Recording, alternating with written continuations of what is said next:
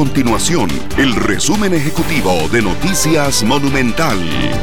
El Cuerpo de Bomberos de Costa Rica pidió a las autoridades municipales y del Ministerio de Salud ser más estrictos previo a otorgar permisos para el funcionamiento de edificios.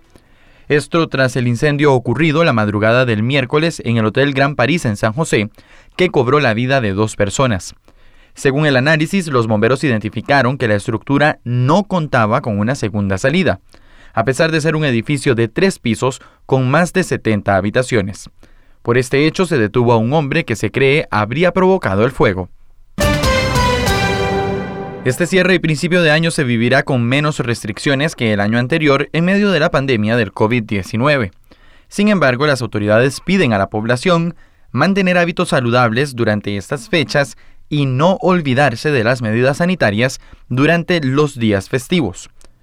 Dentro de las recomendaciones está vigilar la dieta, beber abundante líquido, realizar actividad física y extremar las medidas higiénicas para reducir la transmisión de enfermedades infecciosas. Nuestro compromiso es mantener a Costa Rica informada. Esto fue el resumen ejecutivo de Noticias Monumental.